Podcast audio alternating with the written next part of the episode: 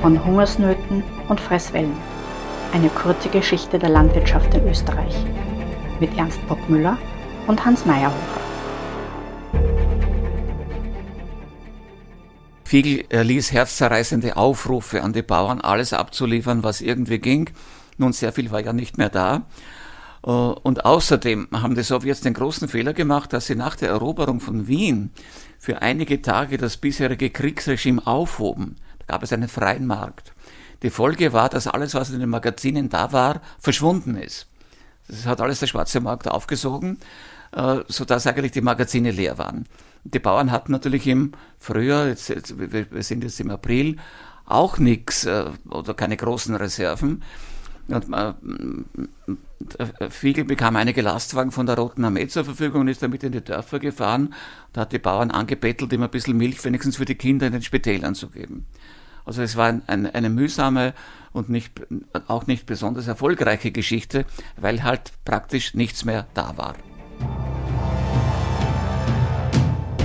Die Geschichte der Land- und Forstwirtschaft in Österreich war immer und ist bis heute eine Geschichte der Veränderung.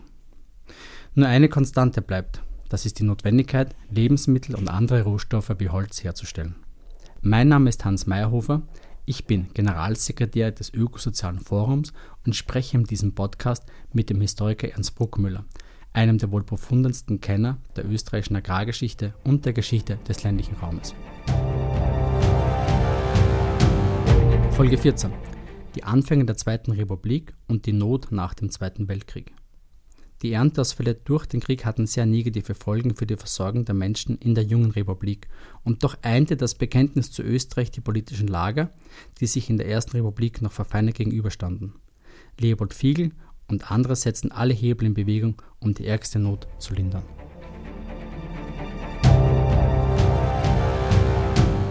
Beginnen wir vielleicht mit dem Einfluss der Arisierung auf die Bauern und Bauern? Ja, da, das hatte auf die Bauernschaft wenig Einfluss, weil die Arisierungen in der Regel große Güter äh, betroffen haben. Man denke an die großen Forste der, der Rothschild, der Gutmann, der Wittgenstein oder an die großen Güter im Osten Österreichs im Zusammenhang äh, mit den großen Zuckerfabriken. Also das betraf die Bauernschaft eigentlich nur sehr, sehr wenig und das haben dann ähm, eigentlich andere äh, Organisationen oder Großgrundbesitzer erworben. Also Arisierung betrifft die, die, die bäuerliche Landwirtschaft wenig.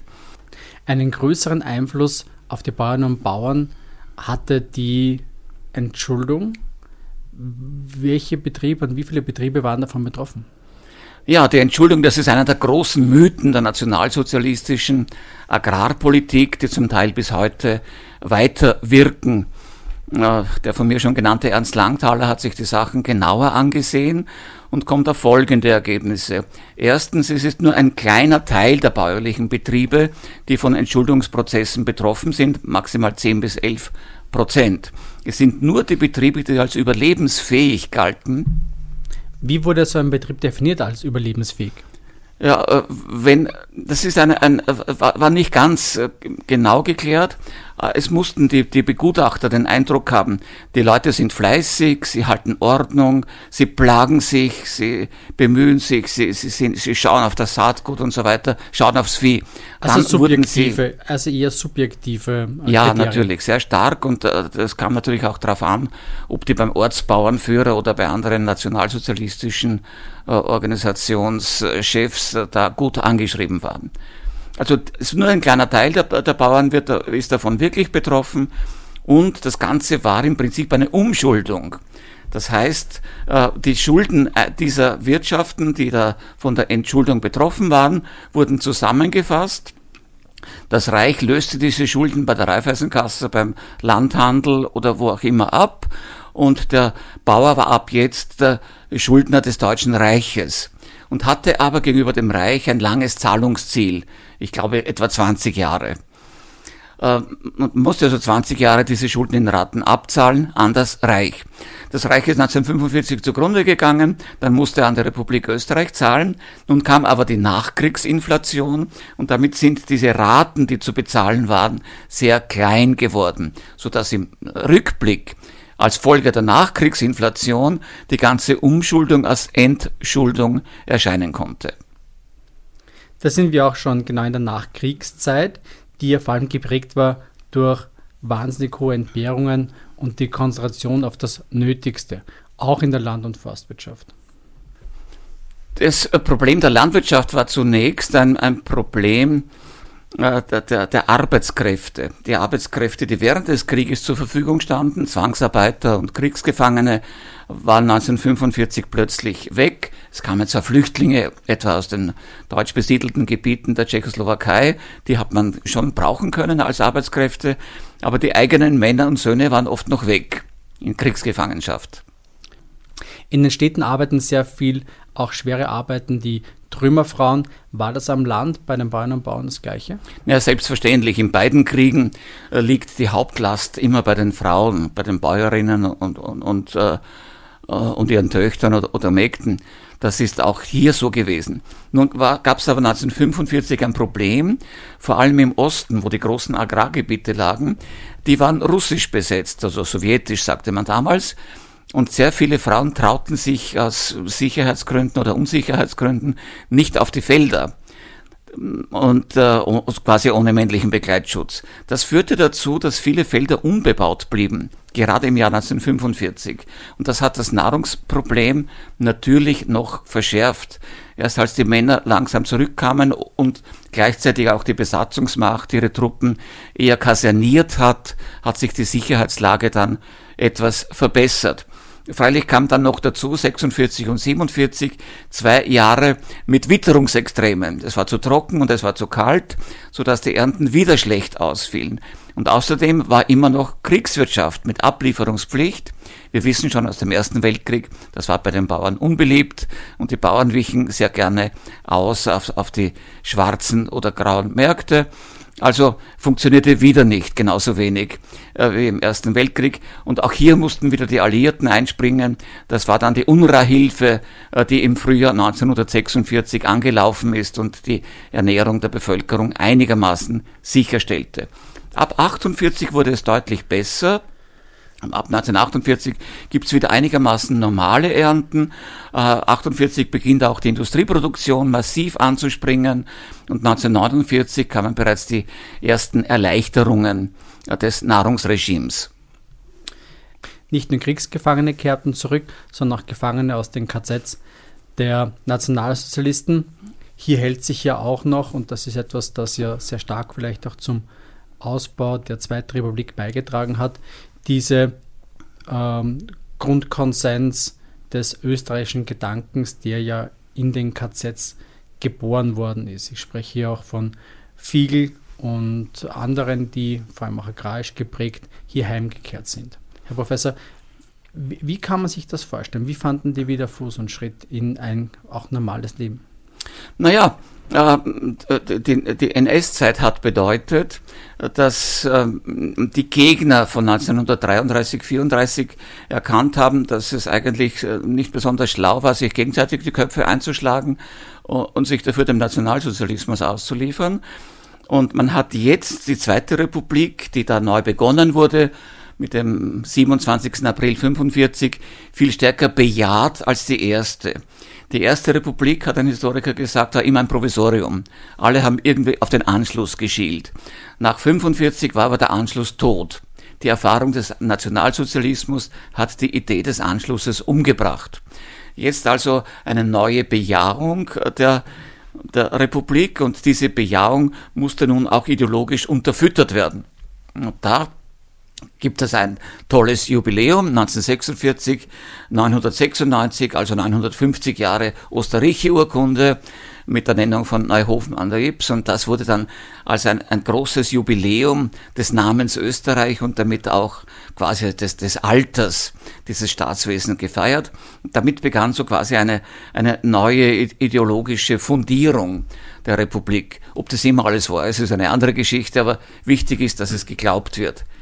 Für die Landwirtschaft hatte diese ideologische Fundierung auch in einer Person äh, eine Manifestation gefunden in den, im Leopold Fiegel. Herr Professor, äh, können Sie vielleicht einen kurzen Abriss geben, die Geschichte von Leopold Fiegel im Zweiten Weltkrieg und nach dem Zweiten Weltkrieg? Ja, Leopold Fiegel war schon vor dem, vor dem Zweiten Weltkrieg eine wichtige Figur im österreichischen Bauernbund. Er war quasi die, die rechte oder linke Hand von Josef Reiter. Und es ist kein Wunder, dass er bereits sehr früh verhaftet und ins KZ äh, äh, nach Dachau gesteckt wurde, weil er eben als fanatischer Kämpfer gegen den Nationalsozialismus gegolten hat. Er war so eigentlich der Prototyp des österreichischen Patrioten. Äh, Fiegel ist dann bis 43 im KZ, ist dann auf Bitten seiner Frau freigekommen, arbeitet dann bei Julius Raab bei einer Straßenbaufirma in Niederösterreich, knüpft da wieder Verbindungen an, mit den anderen Bauernbündlern an, wird äh, 44 äh, nach dem Attentat auf Hitler wieder verhaftet, kommt dann nach Mauthausen und äh, erlebt das Kriegsende oder knapp, also fast das Kriegsende im Wiener Grauen Haus in der Erwartung eines Volksgerichtshofverfahrens wegen Hochverrat, was ihm sicher das Todesurteil eingetragen hätte wird aber in den ersten Tagen des Kampfes um Wien äh, ganz legal von der äh, Gefängnisleitung entlassen, gemeinsam mit Hurdes äh, und Paul Hörbiger und vielen anderen. Und äh, beginnt eigentlich sehr schnell eine Karriere. Zunächst äh, als Beauftragter der Roten Armee für die Versorgung von Wien, dann als Wiedergründer des Niederösterreichischen Bauernbundes, als erster provisorischer Landeshauptmann von Niederösterreich und sehr schnell als Staatssekretär in der provisorischen Regierung Renner wo er auch wieder sehr schnell, noch einmal schnell, äh, die, die Rolle des Vizekanzlers übernimmt, als wichtigstes ÖVP-Mitglied. Weil, die, weil, weil der Kunschak äh, und der Bernd, also die nominellen Führer der damaligen ÖVP, waren alte Herren, äh, denen es natürlich an, an Agilität und so weiter mangelte. Was mich so berührt bei dieser ganzen Geschichte ist, dass Fiegel, aber auch die anderen wie Hurdes und so weiter, gerade aus dem Gefängnis kamen, jetzt nicht ins Sanatorium gegangen sind, um ihre Wunden zu pflegen, sondern quasi aus dem Gefängnis heraus sofort begonnen haben, die Republik wieder aufzubauen, ihre Organisationen von dem Bauernbund wieder aufzubauen als Basis für eine neue demokratische Republik.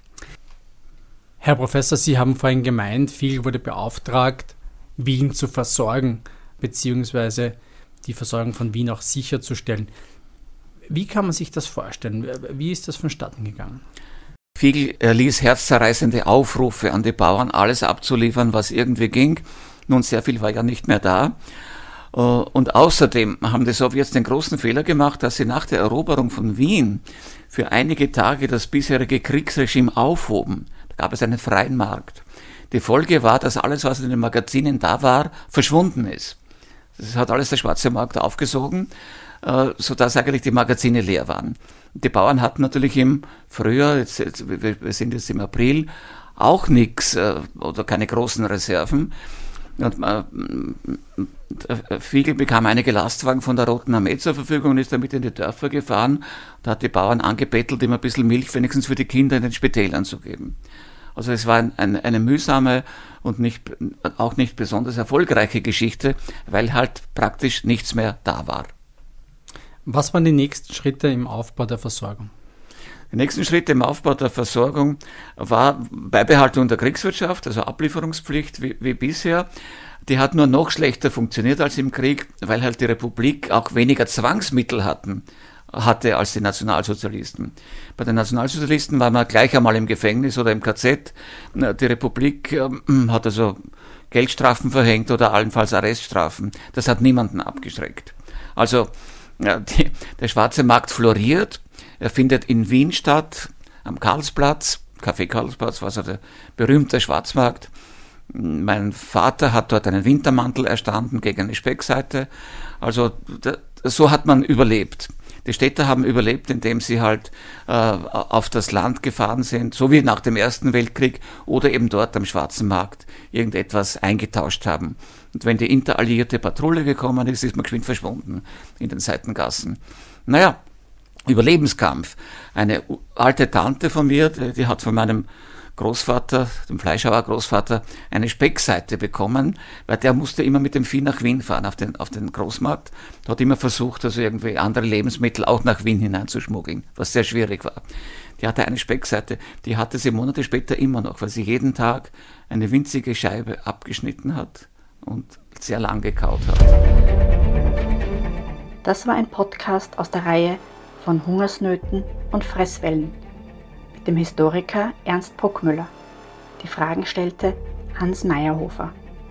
Ein Podcast des Ökosozialen Forums im Rahmen des Bildungsclusters mit Unterstützung von Bund, Ländern und Europäischer Union.